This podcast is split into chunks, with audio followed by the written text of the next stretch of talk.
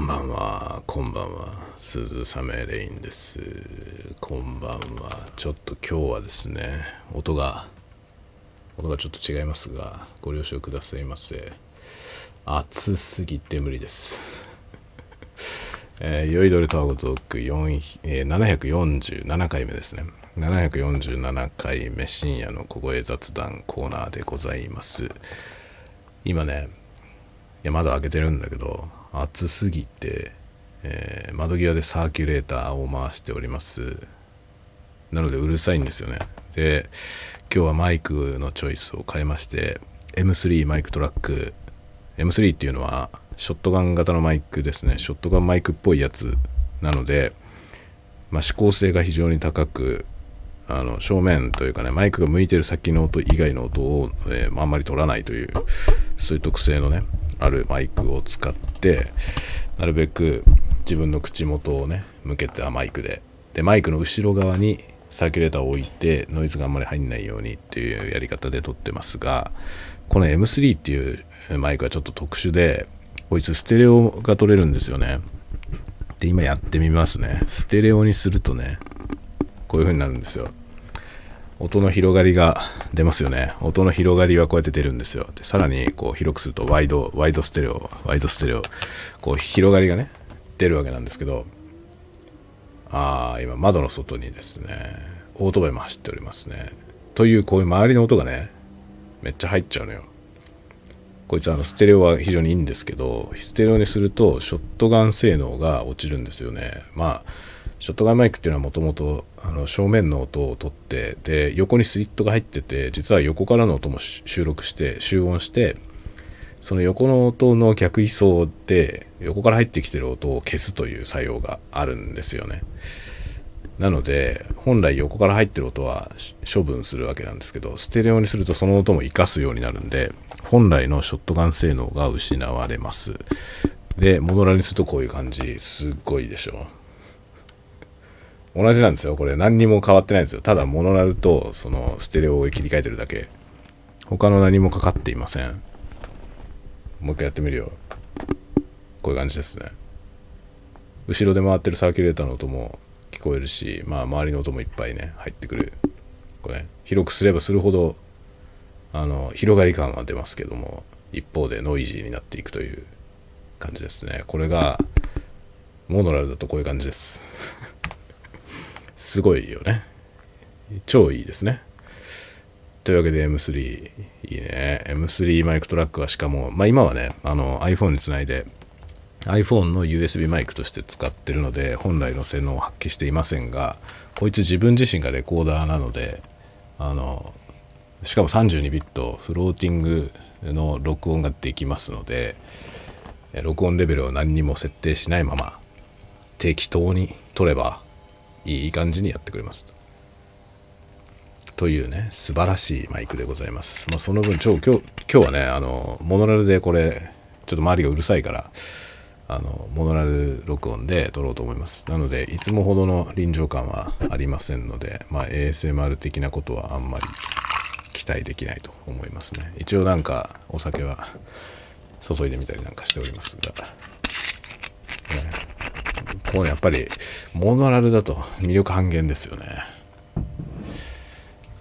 すごいよね。だからステレオ効果っていうのはすごいですよね。ステレオだとうわ。ごめんなさいね。今何をしたかというとトニックウォーター開けたんですが開ける瞬間にちょうどたまたまショットガンマイクの正面でした。このショットガンマイクっていうマイクはまたね楽しいんだよな。僕は結構ね、ショットガンマイクが好きなんだよね。で、普段の ASMR の撮影でもショットガンマイクを使っているんですけど、ショットガンマイクはね、難しいですね。あの普通のコンデンサーマイクよりもマイキングが難しいですという印象ですね自分でやってみてねうまくセッティングできるとすごいいいですねかなり離れたところに置いてあってもなんか間近で喋ってるような音が取れますね。すごいですね。だけどまあマイキングがすごいシビアです。本当に。なんか適当なところに置いてると全然ダメですね。どうどういうふうに狙うかってことがまあかなり重要になるマイクかなと思いますね。で結構ねあの、まあ、僕が好きで見ている YouTube のね海外の YouTuber の方がいるんですけど音響機器の説明をするチャンネルやってる方がいるんですけどその人がねあのショットガンマイクは屋内で使うなという動画を上げてまして屋内で使うんだったらあのショットガンマイクじゃなくてペンシル型のねコンデンサーマイクを使えと言ってましてえー、まあ、一理あるというかですね正論でございます。とてもその通りだと。僕もその通りだと思いますが僕はあえて室内でショットガンマイクを使っております。しかもかなり長いやつ。ショットガンマイクの中でも結構長めのやつを使ってますね。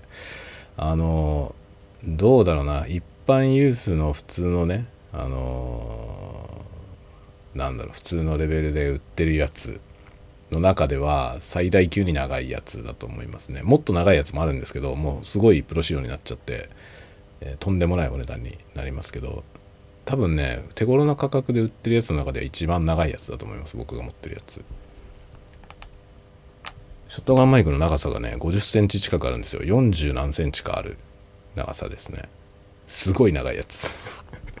すごい長いやつを2本使って撮影をしてるんですけどね。まあね難しいんだよ。まだね納得のいく音が取れてませんね。これでどうやってどうやってマイキングしていくかってことをちょっと勉強しないとなと思ってるとこですね。今日はこれあの M3 はすごい短いですから M3 は10センチ15センチぐらいしかないよね。15センチもないのかなもしかしたら。ショットガン部分は。かなり短めですけどあのこいつはまあレコーダーも内蔵されてるしオンカメラで乗っけた時に手頃な長さですね。だからカメラの上に乗せて正面で喋ってる人の音声取るみたいな用途ではすごいいいと思いますね。だこれ Vlog とかにめっちゃいいんじゃないかな。自撮りカメラで自撮りする時にその自撮りするカメラの上に乗っけてこれで音を取ると多分音声のクオリティが格段に上がるんじゃないかなと思いますね。まあ、これがいいかラベリアマイクみたいなやつがいいかというまあ究極の選択 ですかね。ということですかね。なんでいきなりもう今日はマニアックにマイクの話ですけど今日たまたまこのマイクを使ってたからっていうだけですね。そんな感じで別にマイクの話をしようと思っていたわけではないんですが、まあ、今このサーキュレーターを回さずにはもはや何もできないのでこれを回しながら収録するにあたって、えー、このマイクがいいんではないかとこれをチョイスしたという話でございました。まあマイクねいろんなのいろんなのあるから いろんなのあるのでなんかいろんなのね特っかえ引っかえやって音の差とかもねあの楽しんでもらえるようなコンテンツにしていこうと思ってますがだったらタイトルにかけようって。だったらその回の何で撮ったのかタイトルにかけるって感じですけどね。まあ大体冒頭で喋ってますね。深夜の小声雑談では今日のマイクはこれですっていうのを最初に冒頭で喋っておりますが、まあ最近結構定番化してきていて、ブルーイエティで撮ってることが多いですね。まあ手軽だからね、何しろ。手軽なんでブルーイエティになりがちですけど。一応あの、このね、タワゴトーク用には、まあ、すぐ使えるこの M3 M3 マイクトラックといつも置いてあるブルーイエティともう一つねあのコンデンサーマイクのねペンシル型のコンデンサーマイク2本立ててステレオで録音するという仕組みのやつも一応常設されているのでどれでもいける感じにはなってますね。ちょっとつなぎ替えると他のマイクもいけますね。ダイナミックマイクもあるし、えー、ASMR 撮ってるようなやつも一応一応この途中にかますインターフェースがあるのでそれを使えばタワーごとに使えます。なので ASMR 用のあの長いショットガンマイクもね 今度やってみようかな。あの長いショットガンマイクを使ってタワごとを収録するっていうのを無駄に無駄にやってみようかなと思いますがそんなこんなですね。でねまあ今日は何の話をしようかなと思ったんですけどあのあそうだいろいろねいろいろねそうよろず相談所。あのよろず相談所はですねあの鈴雨よろず相談所っていうやつを不定期にねやってるというかやっていただいてるんですけど、まあ、ホストがあの泉さんという方がしてくださってね。で、まあ、僕がいろいろな相談を受けるというそういうね音声コンテンツというかたまにやるんです。まあ Zoom のイベントですね。をやるんですけどあれあれはそうだね。Zoom でやってるだけで公開はしてないですね。あの希望される方がね集まって Zoom でやって、まあ、1回やって終わりというそういうやつなんですけどその相談所っていうのをねあの、まあ、やってるんですよ。すごい不定期にたまに思い出したように やるんですけどそのね最近ねそれと関係なくそのねプライベートでお仕事とかでねなんか全然よくわからない方向のことを相談される ことが増えたんですよ。なんだろうこれって感じですね。まあ何なんだろうね僕は別にこのね鈴雨名義は別にあまり公にしていなくてですねまあ本名とはねその紐付けてあれしてないのであのリアルで接点のある人たちはほとんどこちらは知らないんですよね。でまあ本名でも別に SNS とか普通にやってるのでそっちをみんなはねあのリアルの人たちはそっちを見てるという感じなので、まあ、こことの接点はないんですけどだから夜ず相談所とかも僕はリアルで知ってる人は全然来ないわけなんですけどなんですけどよろず相談所みたいになってきたんだよプライベートがまよくわかんないです。本当わけのわかんない話がいっぱい降ってきてなんかね面白いですね。次から次にいろんなことを言われますね。っていうね相談所みたいになってきました。でもまあ何でもかんでも受けられるわけじゃなくてあの一応会社に僕はね所属してるのでこんなんですけど一応会社員なんですよ。まあ会社員はねあの最近会社員やってますね。あの最近というかもうここ10年くらい会社員をやってますけど最初ね僕は社会に出た時はまあフラフラしてました。なんだろうね。フリーランスクリエイターのようなまあ半分フリーターのような状態ですかね。というので暮らしてたんですけど、まあ、いろんな仕事を転々としてやってまして全然会社員ではありませんでしたね。で30になった時に会社員になって初めて会社になってでまあそこから、まあ、会社辞めてまたフリーになってフリーランスでね仕事をもらったりとかしてっていうふうにやってたら今の会社に誘われて今の会社に入ってもう10年になるんですよ。もう一つのとこに10年もいるのは初めてなんだよね僕は、まあ、そろそろいいかなと。そろそろいいかなと思うんだけど、まあ、今のところね別に何だろうねあの行くどっか行く先もないからさ今のところいるんだけど一つのところに長くいるっていうのは初めてなんでなんかそろそろねやることなくなってきたんですよ。なんか新しいフィールドに行きたいなと考えたりもねしてるとこですけどまあいろいろだからねそういう意味では面白い話がいろいろ降ってくるんで今までと全然違う仕事になってきててまあ同じ会社にいるんですけど全然違う仕事になってきててそれはそれで面白いなと思ってます。いろんな話が来るのよ本当に。最近面白かったのはあの学校専門学校でねプログラミング教えてくれっていう話が来たのよ。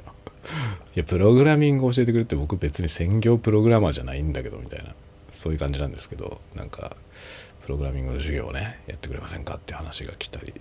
それはね結局ねいや相談したのよ会社に。そういう話が来たんだけどどうしようっつって。相談したんですけどいろいろ話をして、まあ、最終的には社長のとこまで行ってですね話が。それでなんか社長があんまりいい顔しなかったんでじゃあやめときましょうって話になりましたね。別にねやるなとは言わなかったのよ社長も。やるなとか言わなか言わなかったんだけどちょっとメリット感薄いんじゃないみたいな話になって正直なところ僕自分でもメリット感は薄いなと思ったんだよね。思ったんだよね。だから結局のところ何のメメリットが一番でかいのかっていうと僕の経験値だよね。僕がそのねプログラミングの先生をやるということの経験を積むってことが僕にとっては一番プラスで面白そうだなとは思ったのよ。だけど会社にとってメリット感が薄いって言ったらそれはその通りで、まあ、確かに薄いよ。確かに薄いよなと思って。でまあね僕にとってのデメリットも実はあってそうなんか講師みたいな仕事を受けちゃうと、まあ、しばらくそれしかできなくなるんですよね。結局毎週授業に行かなきゃいけないからね。そうすると他の話がね他に面白そうな話が転がり込んできても結局そのレギュラーで授業を持ってるとなかなか動けなくなっちゃうのでそういう意味ではね、まあ、社長はあんまりいい顔しなかったしやめとこうやめとこうかな みたいな。感じですよね。でその分ね違うところからもいろんな話が来てるんでそういうとこに出入りしてね面白そうなことをやっていこうかなと考えてますね。それでね今あの学生さんが結構あのインターンシップとかで会社に来てあの話すことが多いんですけどまあねいろんな、まあ、学生にもいろんな子がいるね。今はだから来る人たちはねもう2000年代に入ってから生まれた人たちですよ。21世紀生まれの。もう完全に2002年とか3年とかの生まれの人なんですよ。そういう人たちが今インターンに来てんだよね。でそのねあのまあいろんなタイプの人がいろんなタイプの人がいるじゃない。当たり前だけど。どの世代にもいろんなタイプの人がいるんだよね。で、まあ、今の若い世代ねその今二十歳ぐらいの人ですよね。そういう人たちと今、まあ、連日ねいろんな人と会うんですけど。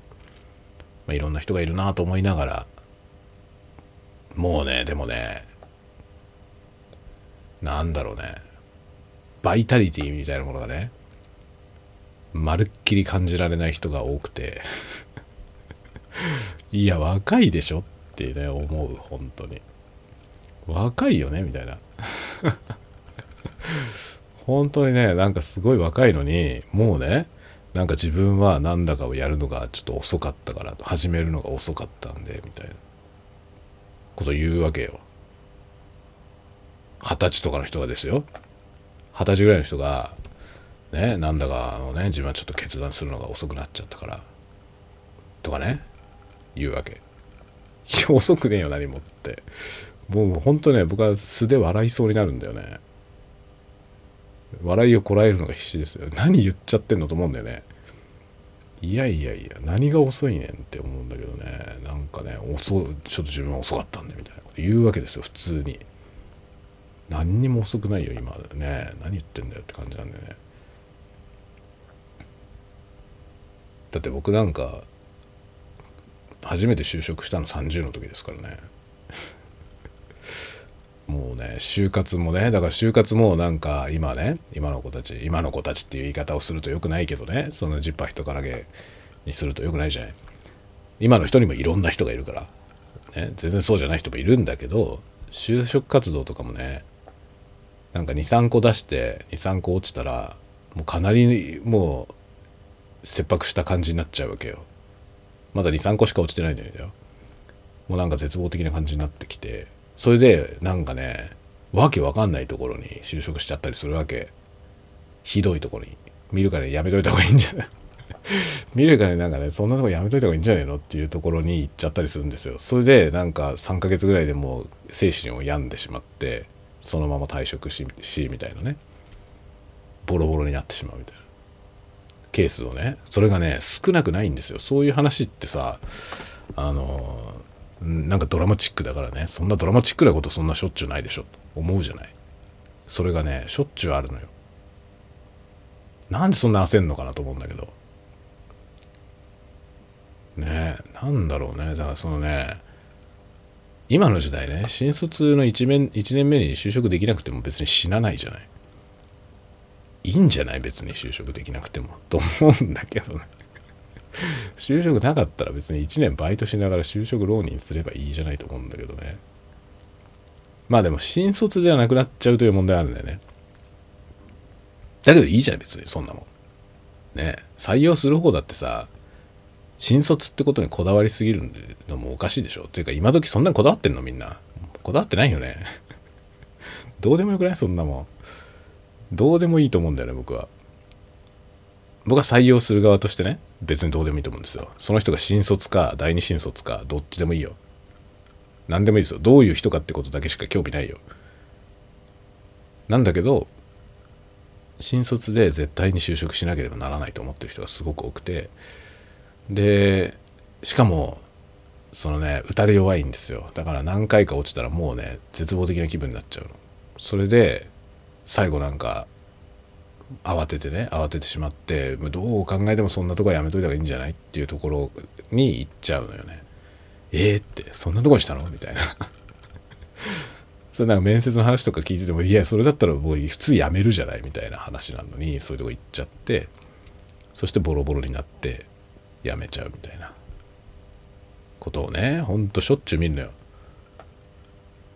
もうだからねインターンにうちにね来た人たちにはもう言うんだけどさ別に就職なんかできなかったからってどうってことはないからさ。どうってことはないから別に今なんかねそんなもん若ければね食っていけるじゃない。若いというだけで何とでもなるからもうちょっと楽観的にやった方がいいと思うよっていう話とまああとあの落ちたからといって落ちた理由を考える必要はあるけどその自分の力が足りないのかそれともそうじゃない理由で落ちてるのかちゃんと見極めた方がいいって話はしましたね。一人ね今回会った人であ あのその人はね7つぐらい落ちてるんだよ。7つぐらい落ちてると言っていたんだけどよくよく話を聞いてみると最終面接で落ちてるケースがいっぱいあるのよ。最終まで行ってるんですよ。最終まで行ってて最終面接で落ちてるケースがいっぱいあるんで、まあ、そんなのさもはや実力じゃないんですよね。実力がなかったらっていうかねそのこの人足りてない要するにその採用基準にを満たしてないと思われてたらもっと早く落ちてるから最終までも残ってるということは大丈夫なんですよ。力には問題ないんだよ。だから結局なんか近いレベルの人と競って負けてるだけなんだよね。競った時どっちにしようかなってなるじゃない？採用する側で。でどっちにしようかなってなった時に何らかの要素で負けてんだよね。本当ただそれだけなんだよね。面接官の人との相性とかめっちゃあるからそういうのでそういうので落とされてるケースはあるんですよね。最終選考はもうほんとそうだと思うね。実力が足りない人は最終選考までいかないからね。だからまあ自信持ってやったらいいよって話はその人にはねしたんだけどその人は大丈夫そうだったんだよ。元気そうだったすごく。まあバイトとかもいろいろやったことがあってそのバイトの面接で落ちたりとかもしててなんかその落ちることに対しては割と大丈夫ですみたいなことを言ってて、まあ、頼もしいなと思ったんだけど、まあ、実力が足りてるから僕もねそのポートフォリオとか見せてもらったしで話してて受け答えとかもちゃんとしてたしねまああなたは大丈夫だと思うよ っていう話をしてね。まあ自信持って頑張ってっていうことは言ったんですけどね。でその人はねあんまり心配なかったんだけどねそのねもう高校生の時の決断について遅すぎたとか言ってる子がいてさ。それは男の子なんだけどなんかそういうこと言ってる人がいたんで遅すぎることはないよって言って。今からね例えば全然違うことがねやってみたくなって、まあ、今まで専門学校にも入っちゃって今ねやってきたけどこれが違ったと思ったら別に全然違うことを今日から始めたらいいんだよっていう話をしてさ。もしてね別に。思い立った日が一番早いんだからなんか思い立ってこれをやりたいなと思ったらその日に始めればいいよって言ってそれは全然遅いことは全然全くないっていうねような話をしたんだよね。そしたらねその話を今日昼休みにさそのインターンのことを話をしてたんだけどもうねうちの社員とかからもなんかいろいろ聞かれました。どういうそのねメンタリティーでやってるのかと。聞かれましたね。僕のようなのは異様みたいですね。そんな異様なことはないよってみんなにもなんかうちのスタッフにも言われたんだけど。それは珍しいタイプですよって言われたんだけどそんなことないよって別にだからみんながね真面目に考えすぎなんだ。真面目に考えすぎなんだよっていう話をしたんだけどね。なんかこう何かに対してこう迷いがあったりとかあとねその僕より年上の人も言ってたんだけどねあのなんかやろうやりたいこうなりたいとかね YouTube とか見てて例えばすごい人がいてこの人みたいにできるようになりたいとか思った時に、まあ、始めるっていうのはまだわかるけど僕はそれをすぐすぐ始めるからさ。その始めるのはわかるんだけど始めてみてそう簡単にうまくいかないじゃないって言われてまあそうですね。って僕もうまくいかないですよ。っていう話をしたのよね。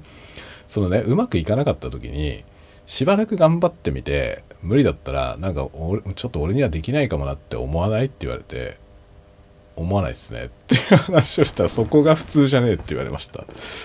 ねそれが不思議だよね。だってさ僕は最初からできるわけないと思ってんだよね。そんなすぐできるわけないと思ってるわけ。例えば今スマブラやってるじゃん僕。例えの次元がおかしいんだけどさ。例えの次元がおかしいけど例えば僕は今スマブラをね始めたのよ先月。先月？もうちょっと前。5月ぐらい？5月か6月ぐらいに始めたんだよね。でスマブラを始めて今やってんですけどもう5年ぐらい前のゲームだからみんなうまいのよ。みんなうまいんだけど今始めた僕はもうクソったれじゃん。で、まあ、しかも年も年だから僕。全然ダメなんですよ。あのスマブラってゲームスピードがめちゃくちゃ速いんでもう若い人じゃないともうどうしようもないみたいなゲームなんだよね。だからまあできないんだよ 絶望的に大変なことになってるわけですよ。だけどできるわけないじゃない？その若い人たちのようにね。できるわけないのよ最初から。だ僕は僕のペースでやればいいと思うわけよ。ねそれでやってみてできないじゃん。下手くそですよ。下手くそで下手くそなんだけどそれは始めたばっかりで下手くそなのは当たり前じゃん。悔しいけどね。もちろん悔しいよ。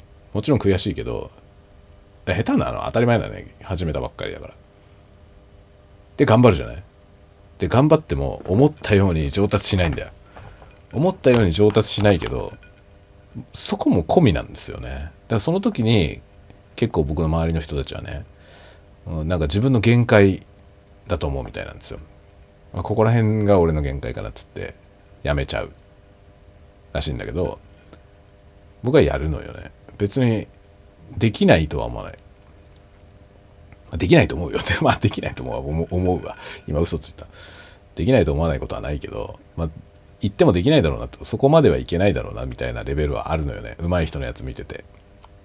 そうはならないだろうなと思うけど、ま、ひたすら YouTube 見てるね。ひたすら YouTube で上手い人のやつ見て、何が上手いのか。で、解説してくれてるやつとかもあるからさ、そういうのひたすら見てさ、で、やってみるわけ。やってみて、説明されてる通りにできないんだよ。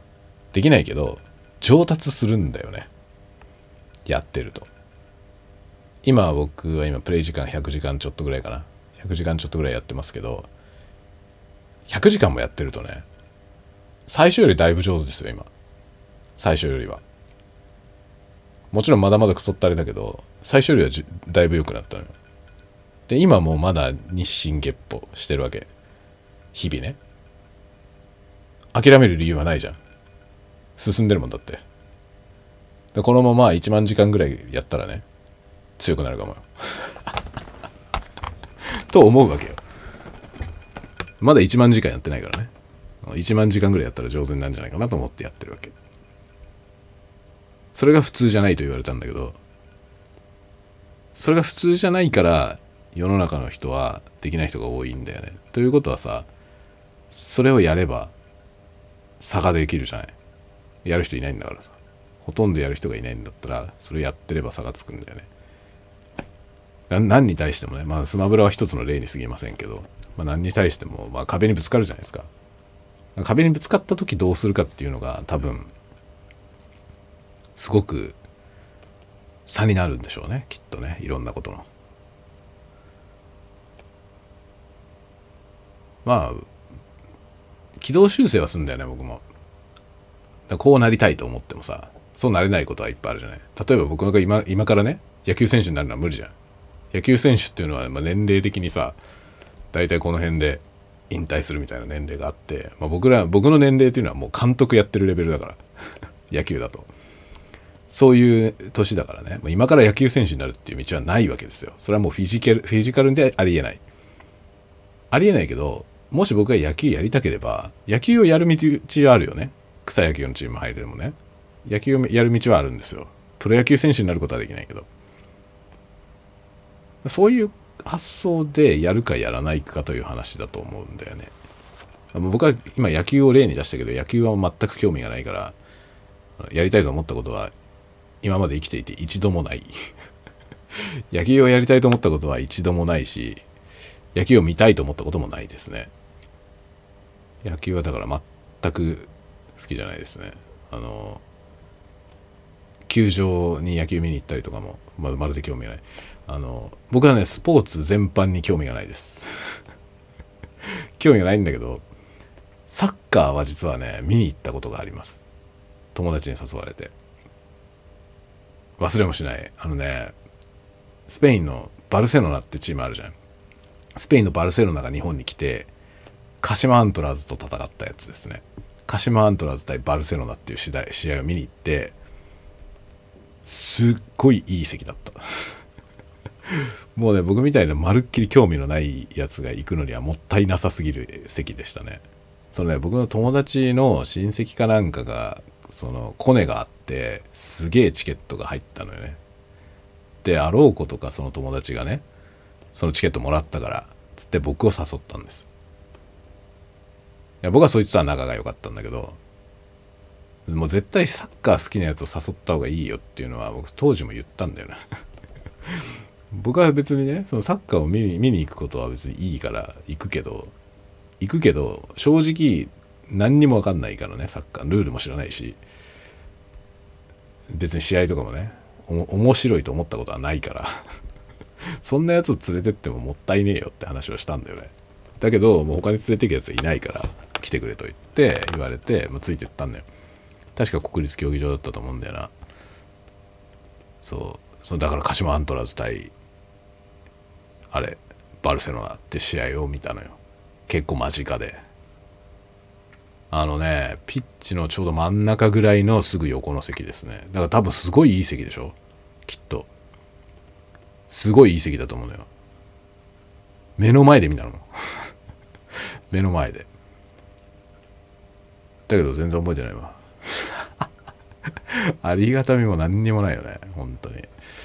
そういうね。だからまあスポーツは全然興味がないです今からね僕はスポーツ系のことなんかやりたいとは全く思わないからあれですけどスポーツに関しては確かにフィジカルの問題があるからやりたいと思ったからできるとは限らないね。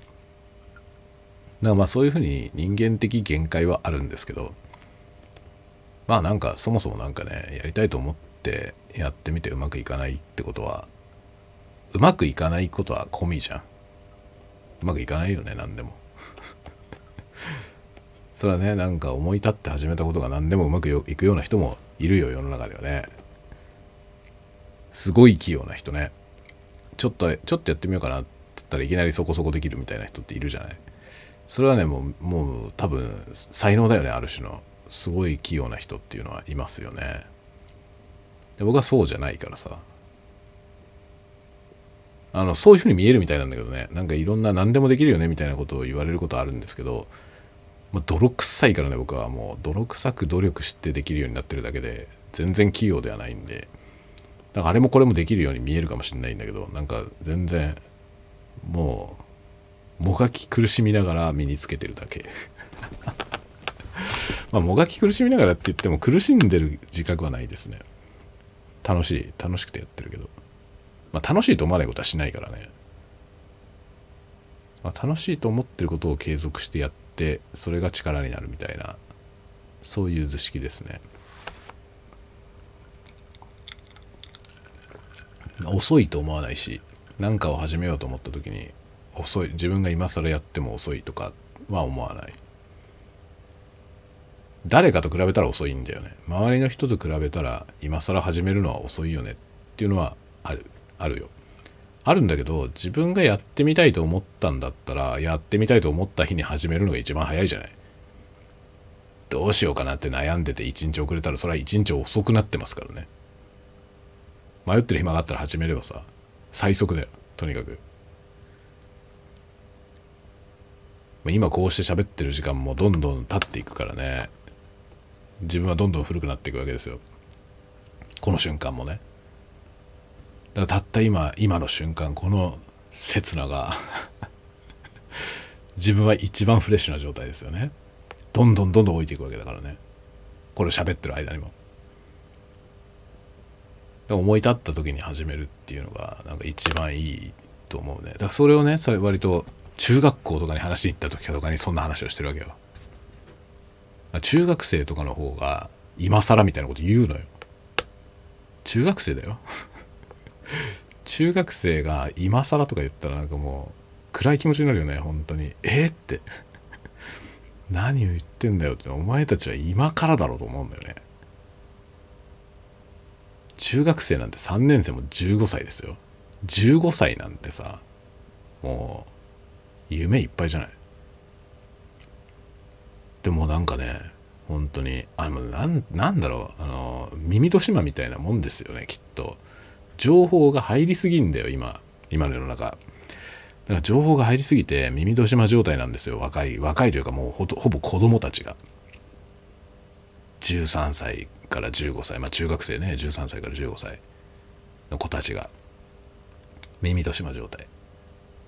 世間一般のなんか下り顔でね分かったような偉そうなことを言う人たちに毒されてしまっていて。正論っぽいやつがはびこってるじゃない？世の中に。まくだらない。本当にくだらない正論みたいなものがねはびこっていてそれを聞きかじっているみんながねその13歳から15歳ぐらいの子供たちが。15歳なんてまだ子供だと思うんだよね僕。そういう人たちがね。だって夢いっぱいでしょ？15歳なんて。だけど今更みたいなこと言うの。今更始めてもなんかね大してものになんないんじゃないかなとか言うわけ。15歳の子にそんなこと言われたらどうする？もうええー、ってなるよね。もうだからもう本当に僕はそういうことを何回か体験してきてで中学校にね講話しに行くみたいな話仕事でね来て行くじゃない。だからもう意気揚々と行ったんですよ。中学校なんてみんな楽しいんだろうなと思って。そしたらすっげえドヨーンとしてて 何これって感じで。おい中学生どうしてこんなドヨンドヨンとしてんだよと思って。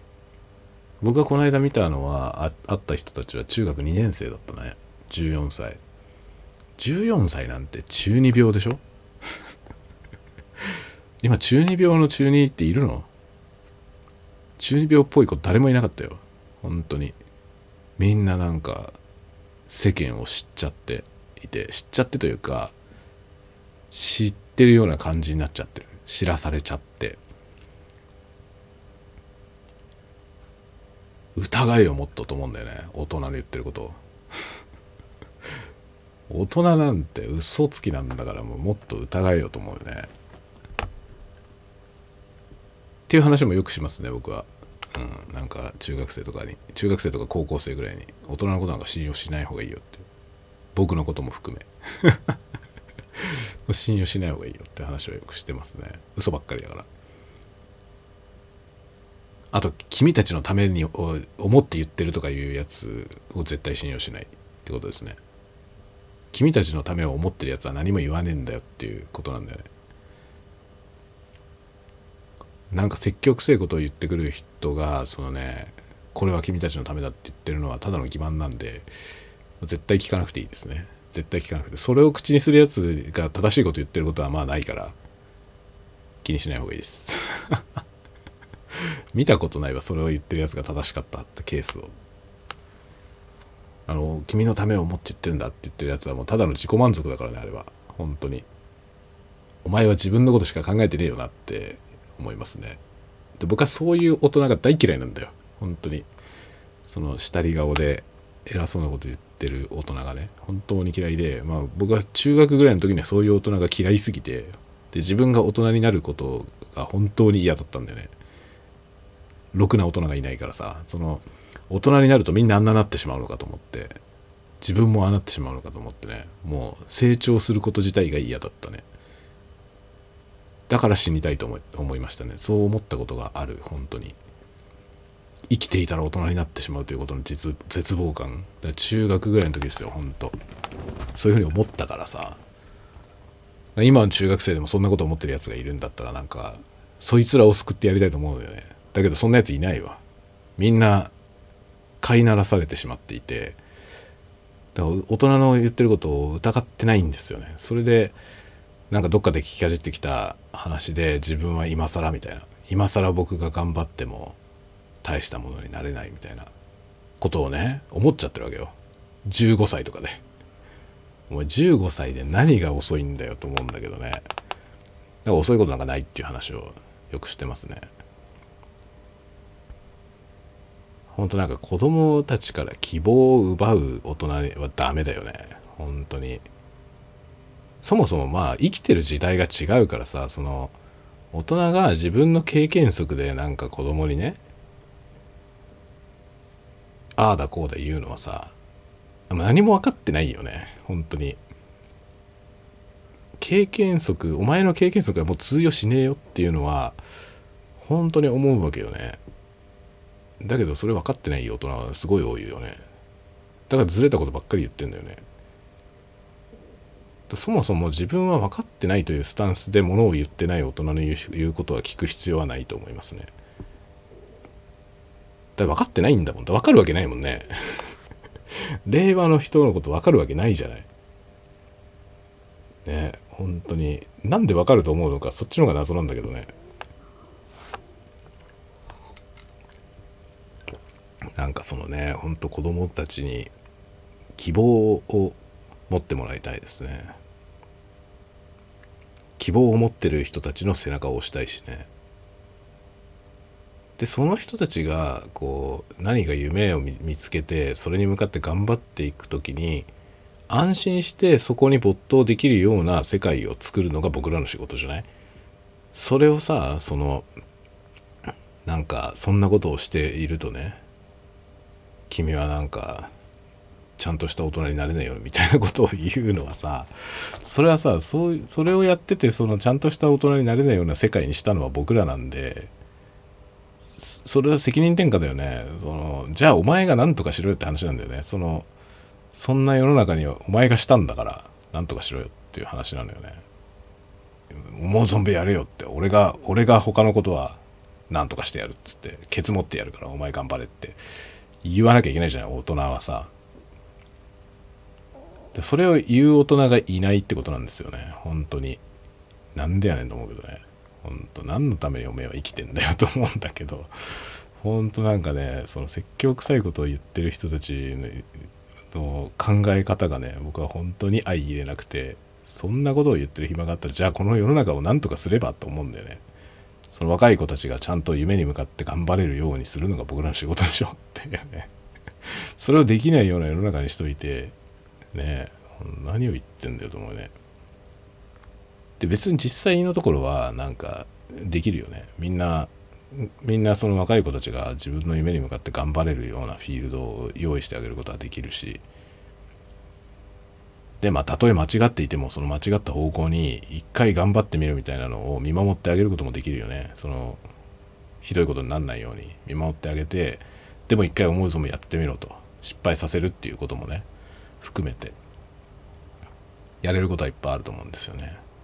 まあもちろん大変なんですよ。失敗させるのって大変だよね。そのこれはさなんかその子供を育てるって話だけじゃなくて新人教育とかでもそうだと思いますけど新入社員のね教育とかでもそうだと思いますけどやっぱり失敗から学ぶことって大きいじゃない？まあた多分誰しもさ振り返ればそうだと思うんですよ自分が失敗によって学んだことっていうのは多いと思うのよね誰しもねある程度生きてきた人はだから若い子たちに失敗させてやんなきゃいけない部分もあるんですよね。それをできない人が多いよね大人。やっぱうまく失敗させてやるその失敗するチャンスを作ってやる。それにはねもちろんその失敗したことのケツを拭いてやらなきゃいけないからさ大変なんですよ結局。その責任はねその上の人が取んなきゃいけないじゃない。俺が責任取るからやれっていうのってなかなかできることじゃないと思いますけど。だけどそれをしないと次の世代は育たないよね。自分たちだってそうやって育ててもらったわけだからね。いや別に誰も責任取ってくれなくて ひどいことになったりすることもあるけどさ。それも含めて経験じゃない、ね。まあ、だからっつってなんかね後のことは知らねえっつってっていうのも無責任すぎると思いますけどね。まあでもね自分たちがそう好き勝手やってきてやっぱね、まあ、好き勝手やってきてない人が縛り付けるような人になってるケースもあるよね。っていう気はしますね。やっぱりだからそれこそ本当みんなやりたいと思ったことはとりあえずやってみるというのを実践した方がいいよね。そうしないと多分それをやったことがない人は若い人にそれをさせてあげることもできないんだろうね。リスクが読めないからね。そんなことをやらせてしまってなんか失敗した時どういうふうになるのか最悪どのぐらいにひどいことになるかっていうことが見積もれないでしょうね。自分が失敗してない人はね、まあ、最悪こんこのぐらいまではひどいことになるなとか読めるじゃない。やったことがあればね。やってみてやってきた人にとってはさそのぐらいのチャレンジをここでやこのタイミングでこうねやると、まあ、最悪このぐらいひでえことになるなっていうのは読めるわけよね。最悪このぐらいひでえことになった時それのどうやってそれのケツを拭くかっていうさ ことを考えて吹けそうだなと思ったらさやってみろってよしやってみろって言ってやらせるっていうのは必要だよね。というねまだ僕はこんなんだから僕はマネージャーに向いてねえんだよな。と思う自分で。僕はねマネージャーみたいな仕事には向いてないわ。ブライト館長のタイプだね。まあブライト館長はねあのすごくマネージャー向いてるんですけど彼は。彼のタイプだよな。なんかその新人をねあのガンガン抜擢するじゃないの人は。すごいなんかまだ早すぎるとかね言わないじゃん。どんな若いやつでも。まあ子供でも船長に送り込んじゃう人だからね。で、まあ、自身も若かったんですよね彼はね。自分自身も若かったからもっと若いやつほとんど子供みたいなやつをもうできるんだったらやらせる実践もねやらせるというね。そういう姿勢でやって戦果を上げた、まあ、スーパーマネージャーですから、ね、彼は。スーパーマネージャーですけどあのタイプは多分現代の今のねその会社組織とかでは難しいでしょうね。ブライドさん多分前にね僕あのゼータガンダムの中間管理職の話をノートに書きましたけどブライトさんが僕の中では多分一番成功した中間管理職なんですよね。というか彼しか生き残んなかったからね。あと全員死んでるので、まあ、彼が一番うまいマネージャーだと思いますね。他は終わってんだけどさ。ブライトさんのような采配ができると、まあ、若い人、まあ、能力のある人をうまく使うことはできますね。だけどブライトさんのところで善とある若者は結構死んでんだよね。結構死んでんだよ。勝つとかね。死んでんじゃんブライトのとこで。意外と人は死んでんだよな。彼は。彼は若い才能を何人か死なしてんだけどでも戦果は上げたし自分が生き残っている。よね。やっぱ人の使い方っていうのはありますよね。でブライトさんの偉いところは結局その若い人抜擢はするけど利用してるわけじゃないんだよね。そこがシロッコとかシャアと違うんですよね。シロッコとかシャアはさあの若い人、まあ、若い女子を自分の手駒として使うんだけどまあ死んでもまあいいかみたいな。感じじゃない？で結局自分のために利用してるだけなんだよね。ブライトさんはなんか自分の戦果のために駒として使ってるということではなくて育てるという視線があるよね。次の世代を育てるという意識があってやってると思う。その意味で一番まともなマネージャーだと思いますね。あとはろくなやつがいないんだよ。あとは本当にねろくなやつがいないね。僕は個人的にはハマーンが好きですけどね。ハマーンハマーン様の下で働きたいなと思いますけど、まあ、ハマーンもダメだよね。管理職としては。あの人も多分人を育てるという視点も全くないですよね。愚民とか言う。愚民とか言っちゃって。で結局あの人はその他大勢みたいな人をあのね自分の意のままに操っただけで。優秀な人を育ててもないし優秀な人を動かしたこともないんですよね。自分の下にいるのはもう雑魚ばっかしでしたよね。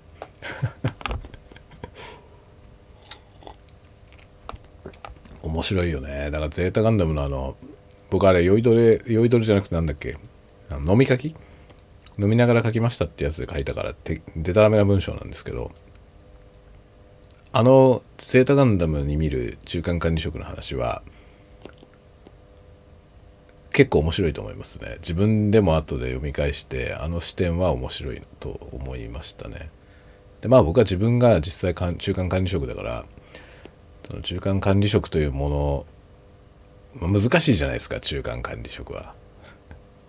多分中間管理職の難しさっていうのは中間管理職になってみないと分かんないと思うんだけどその中間管理職っていうのは上でも下でもないっていうポジションなんでまあ経営者でも労働者でもないんだよ難しいんですよね。でゼータガンダムはそれを見事に描いているなと思いますね。あれ中間管理職の話なんだよねゼータガンダムっていうのは。まあ、もちろん中間管理職の話として書いたんじゃなくて組織の話として書いてるんですけどね富野さんとしては。組織の話として書いてると思うんだよね。まあ僕は本人から聞いたわけじゃないからあれですけど。でも管理職の描き方がめっちゃうまいよね。だから管理職の物語として読めるんですよゼータガンダム面白いね特にだから自分が管理職レベルになってきた世代の人たちはゼータガンダムを見直してみると面白いですよあのあれなんか表向きニュータイプのニュータイプのバトルなんだけどあの話においてニュータイプはなんかもう当たり前のものだからさそのファーストガンダムの時は違うんだよね。ファーストガンダムの時はアムロがスーパーマンでそのまあアムロほど優れたニュータイプはアムロしかいないし、まあ、からさまなニュータイプ自体がそんなにたくさん出てこない。まあララーぐらいだよね。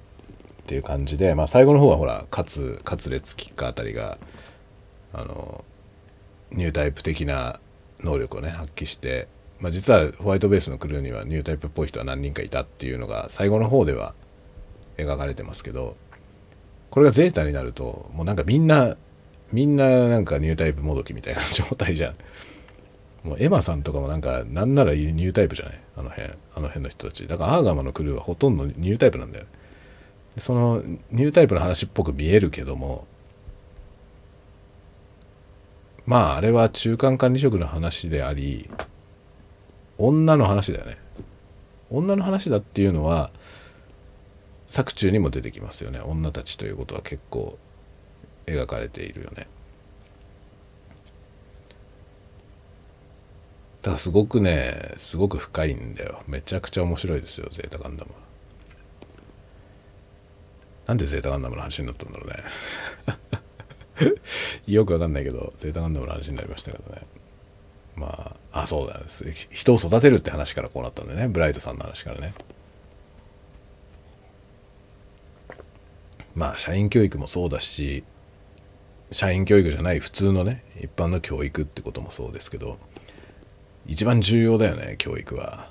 何しろ次の世代を育てないとどうにもなりませんからね。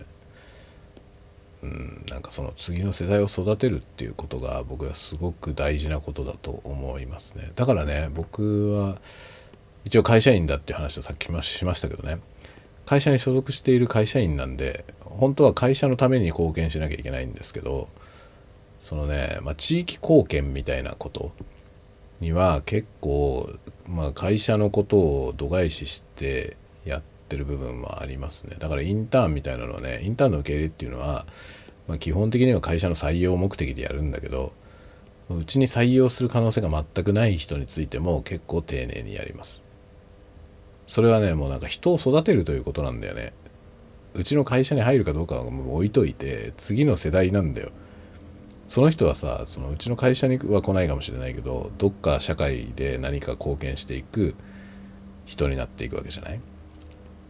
その人を育てるっていうことは大いに意味があると思うんですよねそのうち会社にとってどうこうってことを超えてねでじゃあそんなことをすることには会社のメリットはあるのかっていうと、まあ、直接的なメリットはないんだけどそういうことに貢献しているということがね、まあ、企業の成果になるじゃない。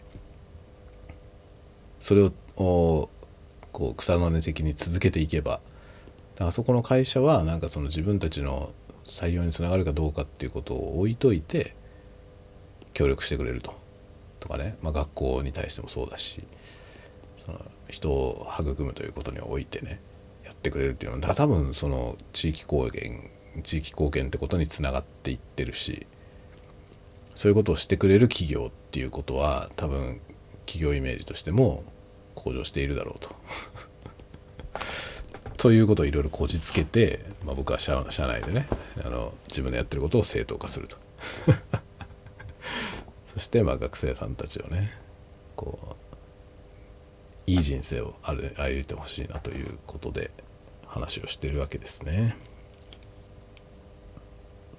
まあうちの会社に来てほしいのはもちろんあるけどもそれだけじゃないよね。だからこの人は来る可能性がないからいらないやとかじゃなくてね。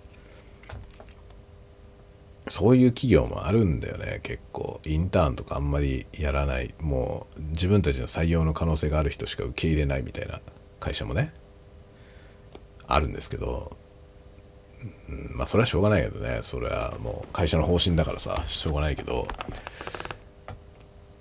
やっぱりなんか先々のことを考えたらねぱ教育っていうところにこうタッチしておくのはいいような気がしますけどね。これもまたねタイトルが難しいな今日の今日の話は。何の話なのこれ？何の話だかよくわかんないわ。饒舌にお酒飲みながら饒舌に喋ってるのでたわごとがまた爆走してますけども。えー、なんかね最初はマイクの話から始まったんだけどなんでかこういう話になりましたね。まあ若い人たちの話だよね。そう。伝えたいことがあるんだ。もうパクリだもんね。タイトルが。伝えたいことがあるんだでしょうから今日のタイトル。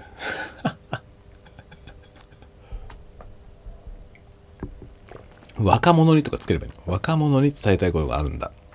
いいじゃないですか。小田和正のパクリです。小田和正にね伝えたいことがあるんだっていう歌がありますのでぜひ聴いてみてください。めっちゃかっこいいよ。すごい顔ぶれで演奏してます。バックバンドが。ものすごいメンバー。スーパーかっこいいのでぜひ。ぜひ聴いてみてください。演奏がめちゃくちゃうまい。はい。というわけで今日は小田和正の話で締めるという全然本編の関係ないけど伝えたいことがあるんだという曲で締めましょう。皆さん著作権の問題でここではかけられませんので勝手に聞いてください。そんな話ある？そんな話ないよね。ここでねここではではここで一曲、小田和正で伝えたいことがあるんだ。勝手に聞いてください。ひどいね。ここにねここに音声データとしてねその楽曲を入れると、まあ、著作権を侵害することになりますんで入れませんから、まあ、各自聞いてください。っていうか伝えたいことがあるんだってあるのかな？あの Spotify に。それも調べてないんでもしかしたらないかもしれませんが。小田和正ってあったっけ？小田和正あるのか？あるような気がするけど。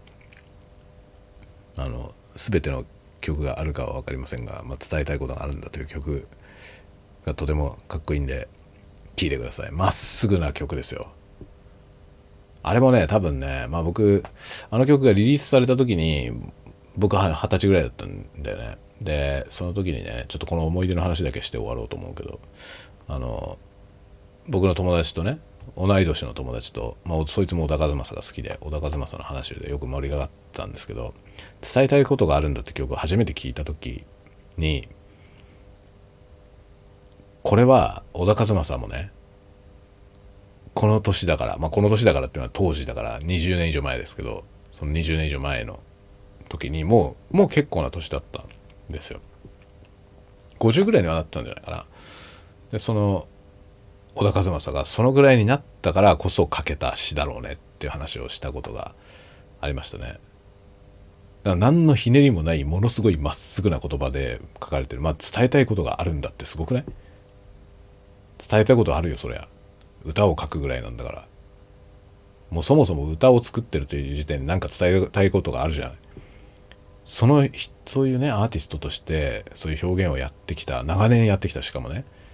小田和正はもう20年前でもベテランでしたからね。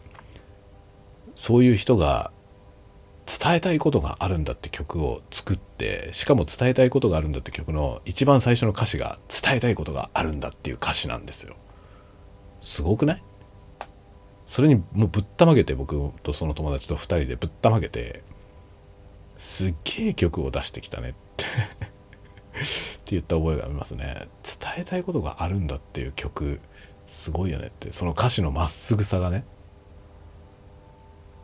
すごいんですよ本当に。そのね歌詞のまっすぐさをぜひ聞いてほしいですね。サイレンも鳴ってますから。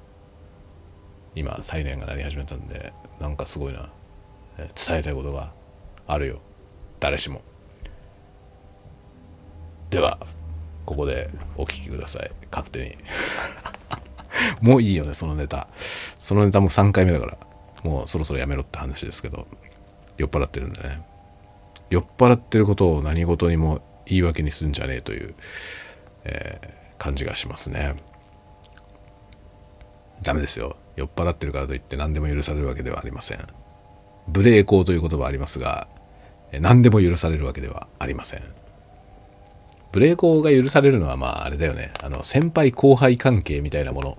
その上下関係をぶっ壊してなんか、えー、偉そうな人にタメ口を聞いたりとかそういうのは酔っ払ってるという理由で許されます。その程度ならね。その程度なら許されますが大抵のことは許されないので酒を飲んだらおとなしく寝ましょう。ということで私もおとなしく寝ます。たわごとを喋りすぎましたんでね。ではではではではでは今日はモノラルですからあんまり大したことになりませんけどここで終わりたいと思います。ではおやすみなさい。おやすみなさい。おやすみなさい。